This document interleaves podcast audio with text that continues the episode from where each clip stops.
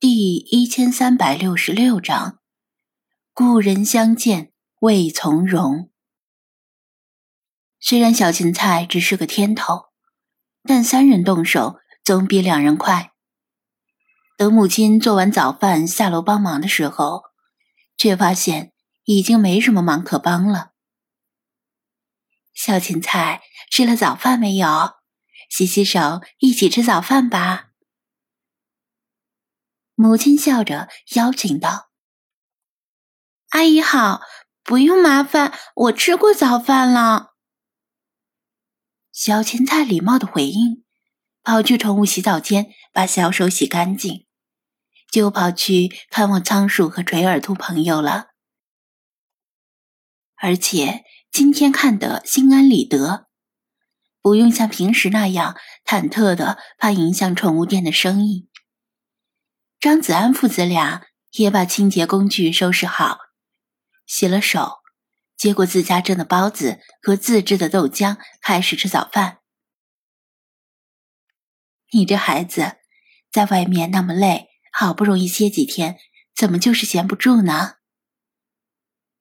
母亲边吃边念叨：“没事儿，反正醒了，你们不是连休息日都没有吗？”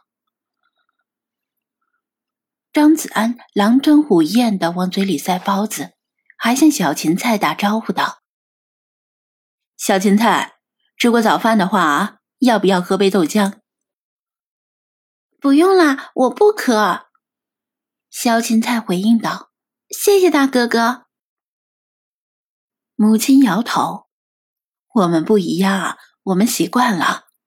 你吃完饭要不要回去再睡会儿？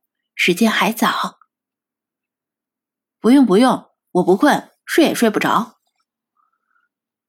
张子安咕嘟咕嘟灌了两口豆浆，父亲对母亲递了个你懂的眼色，意思是，肯定是这小子嘴里不怎么愿意，但因为听说相亲的姑娘漂亮，心里很期待了。母亲也会意的抿嘴而笑，如果这次能成就太好了，说不定。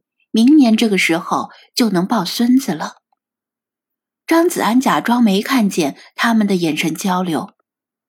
小芹菜盯着仓鼠和垂耳兔，有时候也被一家三口的说笑声吸引目光。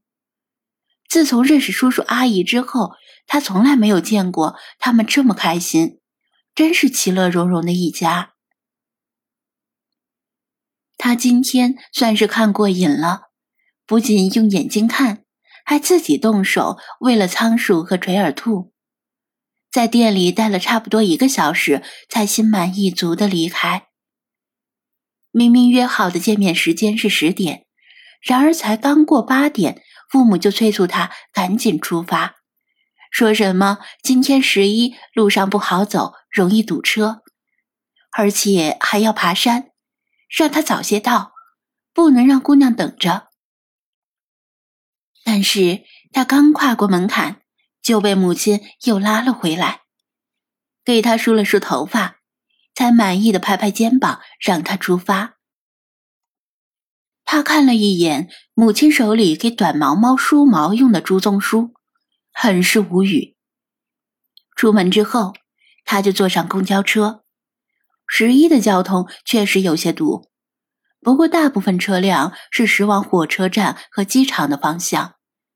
驶向市郊方向的并不多，他坐在靠窗的空位，视线随着公交车的行驶而漫无目的的浏览窗外的景色与行人。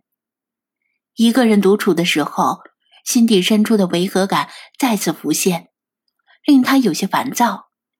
如果这个相亲对象不是刘姨介绍的，他甚至想随便在外面逛逛，走进电影院找部电影看。消磨时间之后，再回家谎称相亲失败，人家看不上他，以此来应付差事。不过刘姨性格泼辣，一旦知道张子安放人家姑娘的鸽子，绝对不会善罢甘休，肯定会找上门来兴师问罪，那父母的面子可就过不去了。所以还是老老实实的赴约吧。半小时左右，前方隐约出现了隐雾山的轮廓。明明不是很高的山，山顶却总是云雾缭绕，因此而得名。公交车停在山脚下，这里是终点站。随后便掉头转回。张子安仰望山顶，叹了口气，真没想到回家的第一天就要爬山。但是没办法，既来之则安之吧，就当是锻炼身体。因为和他一起爬山的都是穿着练功服的老爷爷老奶奶。虽然人家是拿登山当日常消遣，无数道台阶组成的山道绕着山体向上蜿蜒，像是永远也走不到尽头。张子安走一会儿歇一会儿，久坐办公室，疏于锻炼的身体实在有些吃不消，还不时要给后面赶上来的大爷大妈们让路。听着他们爽朗的笑着，鼓励着小伙子加油啊，心里那个尴尬。倒是那位素未谋面的姑娘，莫非是位运动健将？否则为什么把见面地点选在山顶？真没听说滨海是哪对年轻男女把首次见面的地点选在这里的？莫非是某种考验？听说现在有些女生，在闺蜜的劝诱下，总是喜欢出些稀奇古怪的考验方式刁难男生，借此考验男生的体力、毅力和诚心。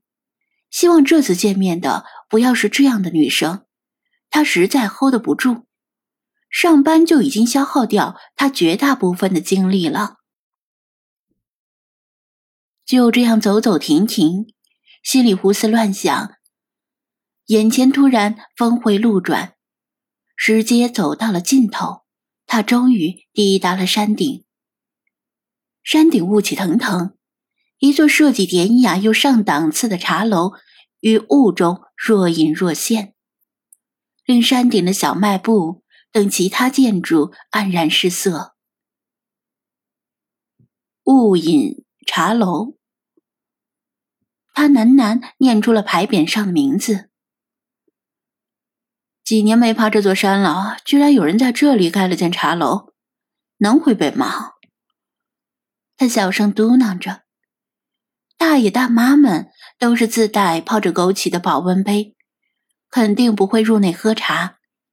他们抵达山顶之后，稍微和认识的人聊聊天，就原路折返。也有的老头棋瘾发作，就地摆上一盘象棋，跟老朋友杀上一局。他看了看时间，还不到十点，等会儿吧。希望那姑娘别迟到太久。过了十来分钟，就在他身上的汗水蒸发殆尽，身体由热转冷的时候，山道上突然出现了一个。面容精致、皮肤白皙的短发妹子，她穿着鲜红的冲锋衣和高腰登山鞋，背着双肩包，包的侧面插着一瓶矿泉水，身上的某种气质令人不会把她误认为是快递员小姐姐。是她吗？张子安看了看她身后，没有其他人跟着。他似乎是自己一个人来的，硬着头皮过去问一下吧。他正要迈步过去询问，却见他举起手机，对着手机笑道：“大家好，小雪，我没有辜负大家的期待，终于爬到山顶了。呼，好累呀！”他靠在一块大石头旁边，微微气喘。虽然是个女孩子。体力却比张子安好一些。哇，这就是雾隐茶楼吗？看起来很不错嘛。大家觉得如何？他对着手机说道，关注的焦点在茶楼本身，并没有往张子安这边看。看来不是他。